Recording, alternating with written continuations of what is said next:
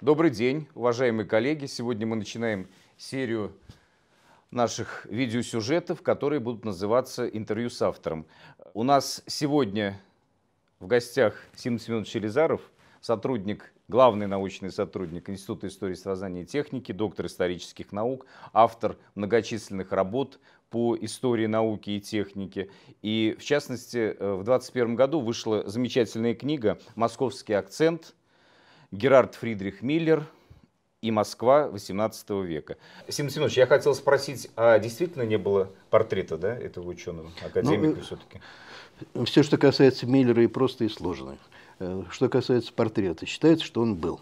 В 1937 году, когда был опубликован, э, э, был такой замечательный историк науки Александр Игнатьевич Андреев, выдающийся источниковед, он писал, что они, готовя истории Сибири Миллера, первое советское издание истории Сибири, вот, что они предприняли всевозможные розыски этого портрета, и в Стокгольм обращались, где Миллер был тоже почетным членом. И он считал, что портрет обязательно был, но найти его не удалось, и до сих пор никаких следов. Где-то, когда был юбилей Миллера, вот в пятом году в Чехии нашли какой-то портрет, но это никакого отношения к Миллеру иметь не может, это 19 век, это там какая-то странная история. Вот, собственно, и все. Есть силуэт, который, возможно, Миллера, может быть, Но нет. силуэт в этой книге как ну, раз да, да, ничего больше другого, к сожалению, не существует. Прям детективная история. Да. Но, но у нас, к сожалению, в этом смысле печальная история. У нас же прези... первый президент нашей академии Лаврентий, москвич по рождению, Лаврентий Лаврентьевич Блементрост, в общем, тоже не имеет портрета. Это портрет, как я понимаю, придуманный уже где-то в начале XIX века. Реальности нет. Да, спасибо. А вот в аннотации вашей книги можно прочесть, что книга посвящена жизни и творчеству Миллера, великого русского, подчеркну, русского путешественника и просветителя. И э, один из параграфов тоже назван, что первый в России историк науки. Он все-таки Миллер русский ученый, он Герард Фридрих или все-таки Федор Иванович? Вот вы как считаете? Ваше мнение? Я считаю, что великий русский ученый и просветитель. Точка. Значит, э, ну, вы, наверное, знаете хорошо, что, ну, во-первых, наука не имеет национальности. Да, Ученые, наверное, имеют национальность, но это явление более позднее. Само понятие национальности, то, что мы сейчас вкладываем, этот смысл. А в XVIII веке э, принадлежность того или иного человека к культуре, к э, государству, к национальности совершенно по-другому определялась. Э, во-первых, германского, э, германского государства не существовало, в принципе. Поэтому разговоры о засилии немцев в России, оно такое, в общем, тоже придумка более поздних времен. Э, принадлежность того или иного человека определялась подданством с 1748 года, если не ошибаюсь. Миллер поданный Российской империи. Он становится русским человеком по, по как бы вот, подданству. Э, разделялись люди в Российской империи только, ну, кроме сословных разделений, э, только вероисповедание. Все. Понятие национальности тогда не существовало. Э, когда этот вопрос возникает, я всегда вопрошающим отвечаю. Великая русская императрица Екатерина Великая, она кто? Русской императрицы, или, как мне предлагали, я говорю, давайте тогда будем говорить, что, да, что да, великая русская да. императрица немецкого происхождения. И все потомки. Ну, потомки все, все потомки, Романовы. И да, так тоже, далее. Да. Поэтому, конечно, это человек русской культуры, он оставался, естественно, и принадлежал и германской, конечно, и науке, культуре, по воспитанию, по образованию, по всему. Вот. Но он проникся настолько, что его друг и враг одновременно, ну, частично враг, э, младший современник, потом русский академик, ну, тоже э, Август Люд, Людвиг Шлёцер, замечательный ученый, ну, у них были сложные отношения, он писал, что это великий патриот России. Это действительно так, это бывало, такие вещи бывали. Ну, на эту тему много можно было бы говорить, я надеюсь, может, напишу статью все-таки о тех, как, как иностранцы превращались в русских ученых. И Миллер не единственный случай, просто это наиболее яркий, на мой взгляд. Да, действительно говорят, что у науки нет национальности, а у ученых все-таки есть любимая страна, да, родина, там, да, и они становятся патриотами этой страны. Да. Потом много можно было приводить примеров из других времен, когда там русские ученые становились выдающимися учеными Англии, Франции, мы это знаем хорошо, и наоборот, иностранцы приезжали к нам и становились русскими учеными, вклад, вносили огромный вклад в русскую культуру, науку и так далее. Просто другое понимание русскости. Это культурное понятие, прежде всего. Э, не, не, кров, не кровное. Да. Да. Сергей Семенович, э, Герард Фридрих Миллер в 1725 году оказался в Санкт-Петербурге, в 1765 году переехал в Москву, и монография ваша как раз называется «Московский акцент». Вот что для Миллера был Санкт-Петербург, чем была Москва, можете об этом рассказать? И Москва, и Петербург для него были равноценны потому что Петербург это первый город, куда он приехал, где э, прожил и э, работал значительную часть своего времени. Но так складывались обстоятельства в силу разных совсем причин, что в Петербурге ему не просто жилось. Он был самостоятельный, он знал себе цену, он был величайший труженик. Это можно вот долго на эту тему тоже говорить. Вот. Но Петербург дорог, город дорогой, так же, как сейчас наша столица, тоже очень дорогой город по отношению к другим. Вот. Тем не менее, а, плюс еще такой момент, э, что ведь была извеч, извечная проблема в XVIII веке, она продолжалась до начала XIX Создавая Академию наук, Петр Великий не определил статус ученых. Вот члены Академии, они кто? Они не были вписаны в табель о рангах. Соответственно, они не имели тех преимуществ, которые имели чиновники. высшие сословия, чиновники, военные и так далее. И поэтому многие члены Академии, которые были семьи и так далее, они боролись за чины, за, за звания, за должности помимо Академии. Вот, и поэтому, когда уже он был в взрослом состоянии, такая возникла возможность поехать в Москву, в Москву он рвался, ну, наверное, но с 1944 года точно есть документальное подтверждение. Пустите меня в Москву, я съезжу в командировку, там разберусь и так далее. Поскольку он историк и, как никто знал, э, возможности, потенциал российских архивов, тогда еще не было вообще исторических архивов. Это мы сейчас знаем, что это, да. А он-то понимал, будучи в Сибири, он знал, что, что должно храниться в московских архивах. И рвался туда и по этой причине. Ну и когда возникла возможность поехать в Москву, то он, как, судя по всему, нашел для себя уже вот, ну, ну хорошо ему здесь было. Есть письма, есть отзывы, что в Москве он наконец нашел свои стихии, он был независим практически, хотя независимость это понятие относительно, он вот здесь творил по полной, он школу создавал и так далее. Поэтому и видно и в его творчестве, что и к Петербургу относился с восторгом, потому что это удивительное было явление на глазах, на его глазах, в общем-то, да, город созидался, потому что когда он приезжает, ведь Петербург что такое? Это дворец Петра, это дворец Меньшикова и мазанки, мазанки какие-то только возникающие, да, и Петр еще не видел Петербург. Но, тем не менее, это было видно, это было видно, что это фантастическое, невероятное событие э, в истории вообще. И российская история, мировой история, я имею в виду возникновение Петербурга. И, кстати, он был и первым еще и историком Петербурга тоже. Сами петербургские историки на это как немножко забыли, что еще в 55 или 57, 755 или 57 году он опубликовал статью, и она почему-то исчезла. Сейчас они э, обратили на это внимание, посвященную городу Ниншансу. Это то, что предшествовало Петербургу, это то, что взяли в 703 году русские войска. И, собственно, это на, э, на Охте. Это шведский город. Шведский, да, шведский крепоста с небольшим посадом, да. И он еще застал валы, он еще ходил и измерялся шагами, и описывал и визуальные материалы, собирал и так далее. Вот. И большая, огромная статья о Петербурге у него в первом русском географическом словаре, словаре и огромная статья о Москве. И там как бы вот чувство, это опять же, это у нас с вами, да, в нашей культуре сложилось, что Москва Петербург какая-то альтернатива, там, uh да, некое противостояние. Нет, у него этого нет. Но все же э, более комфортные условия для Миллера были в Москве. Да. Думаю, думаю, что да. Он жил здесь в почете, в уважении, в славе, в общем, насколько это возможно для русского ученого. Да, и он являлся первым, кто научное описание Москвы произвел, да? Научное описание, и плюс были миллеровские маршруты. Но вот. это более позднее событие. А, более да. позднее, да? да, ну, вот, да. А какие вы можете эти маршруты нам ну, маршрут тогда описать, на, да, описать начнем, интересные. Начнем издалека. То, что вы говорите про эту книжку, она некоторые, наверное, итог, хорошо бы, чтобы не последний, но это уж как, как сложится. Вот, в пятом году, сейчас я посмотрю, я не помню. А, вот, значит, когда у нас появились возможности, когда нас стало поддерживать московское правительство, то стал вопрос, когда мы были включены в программу по юбилею 850-летия Москвы, стал вопрос, чем наполнять эту программу. Ну и мы ее достойно наполнили, там и более 20 монографий опубликовали и так далее. В том числе у меня, наверное, со студенческих лет возникло вот такое особое отношение к Миллеру, еще когда я диплом писал и так далее. Вот, и меня где-то вот там отложилось, что когда-нибудь, если будет возможность и оказия, э, подготовить как раз московские тексты Миллера. Ну и вот там... Вы писали, извините, по урбанистике. Ну, это? Э, диплом по историографии, историография, историография русского феодального угу, города. Угу. Диссертация потом угу. тоже превратилась в диплом диссертации и так далее.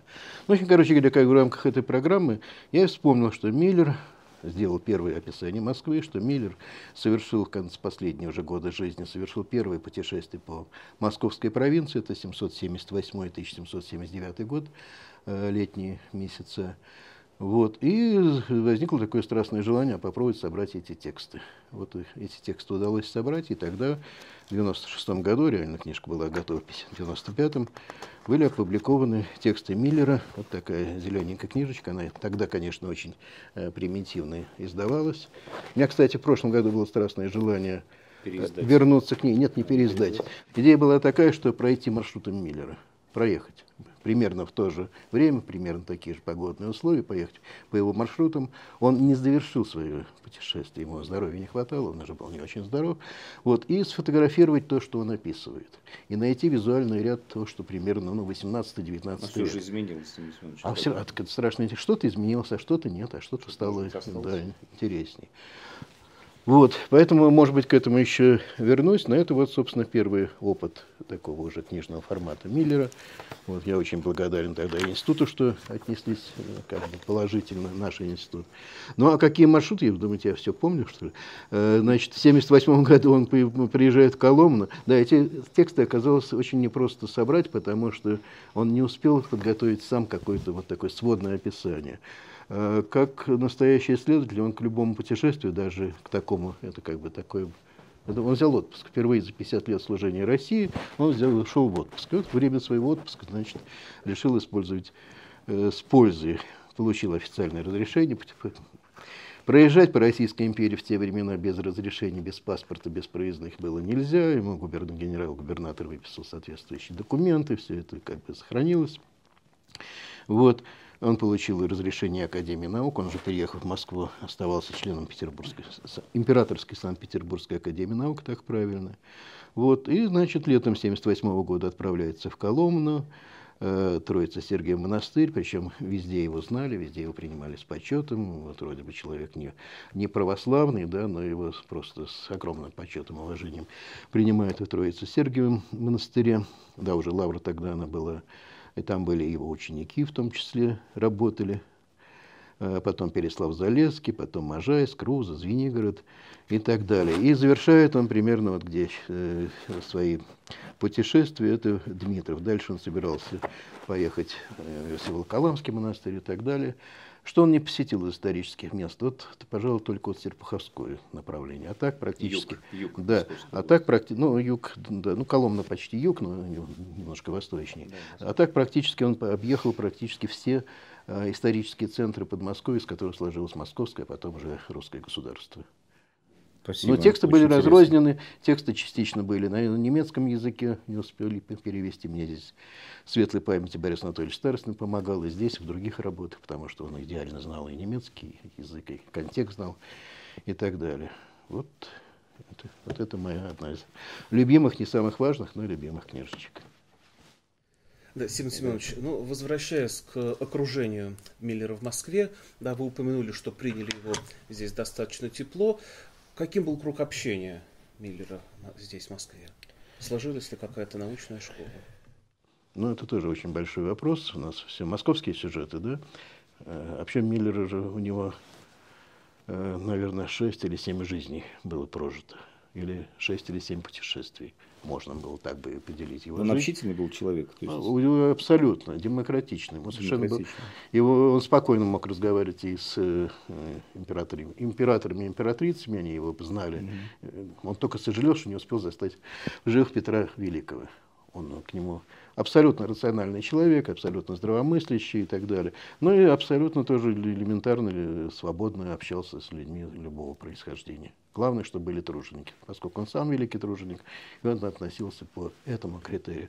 Немец ли, русский ли, или кто-нибудь еще, это не имело никакого значения. Среди его друзей были люди любых как бы, культур и национальностей, среди его недругов, не его недругов, они люди, которые, их было немного, к счастью, да, но тем не менее они были, были тоже представители абсолютно любых, в том числе и немцы, и русские, кто угодно. Вот, а вы спросили, значит, что как в Москве его круг общения, да? Э, ну, во-первых, он э, работает все время. И его э, свободное время – это тоже работа. Но это нам немножко знакомо. Да? И вот он нашел себе пристанище. Он же в Москву сначала был прислан вообще-то Екатериной II, совсем не как историк, не как ученый. Его она послала освободить. Тогда создавался воспитательный дом, открывался в Москве воспитательный дом императорский, это новое было событие, чрезвычайно важное. Вот. И она его назначает главным надзирателем. Это совершенно не не про то. Но, видимо, у них была какая-то, судя по всему, договоренность, что это временная работа, это способ получить ему чин гражданский. Вот он полтора или два года работает главным надзирателем только что создаваемого воспитательного дома. Воспитательный дом сохранился, вы знаете, на Солянке. Да? Вот, э, тем не, не знаю, я специально не изучал. Единственное, что самое важное, что пока он работал в воспитательном доме, он только был открыт в 1962 году. Вот, а э, уже за вот, недолгое пребывание там он написал историю воспитательного дома. Я ей не занимался, но такой... Вообще, наше министерство находится. Да, да, да, да, да, совершенно верно. Вот. А потом здесь частая ошибка, многие даже специалисты по Миллеру говорят, что вот с 65 -го года он становится начальником, ну, 67-го, э, становится начальником Московского архива коллегии иностранных дел. То есть московская часть, ну, то, что сейчас называлось бы Министерство иностранных дел. Это неправильно. Он был не начальником, он был просто сотрудником, а начальником был такой боярского происхождения, аристократического происхождения, Собакин. Э, человек интересный, в юности был поэтом, э, о нем по-разному тоже пишут. Вот. И до 1971 года, до 1771 года, до чумы, Миллер у него находился в подчинении. Но там сложная была коллизия, потому что Собакин статский советник, он старше, безусловно, всеми его чинами, он давно в этом архиве служит, у него, я говорю, аристократическое происхождение, его предки были породнились с Романовыми когда-то. В Кремле даже была Собакина. Да, да, так это же одна, одна из жен, я сейчас не помню, какого царя была, как раз то ли Марфа, то ли что-то, да, Собакина. Ивана Грозного. Собаки, ну я не помню. Марфа да. Вас... Знаменитая Марфа Васильевна. Да, да, да, да. Поэтому сложная коллизия. С другой стороны, Миллер – Э, европейский известный ученый, назначенный лично Екатериной. Понимаете, вот этим коллег, руководителем коллегии иностранных дел. Э, по как бы статусу, он, по чиновничьему рангу он ниже, но по известности, по всему он может напрямую общаться с вице-канцлером, ну, как бы э, заместителем министра, да, выражаясь современным языком. Вот. Если что, э, приезжает Екатерина, она его принимает несколько раз. То есть уровень его де-факто выше, но юридически ниже. И вот эта коллизия продолжает. Э, потом, э, когда Екатерина приезжает уже чуть позже, вот он, на одном из приемов он добивается ее разрешения, она э, издает распоряжение о выдаче соответствующих денег.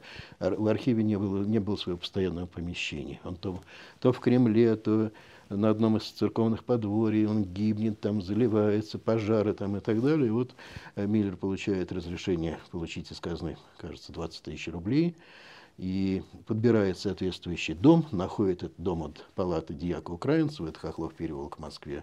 Причем э, удивительно, что он э, дом свой, свой потом родной точно так же находит.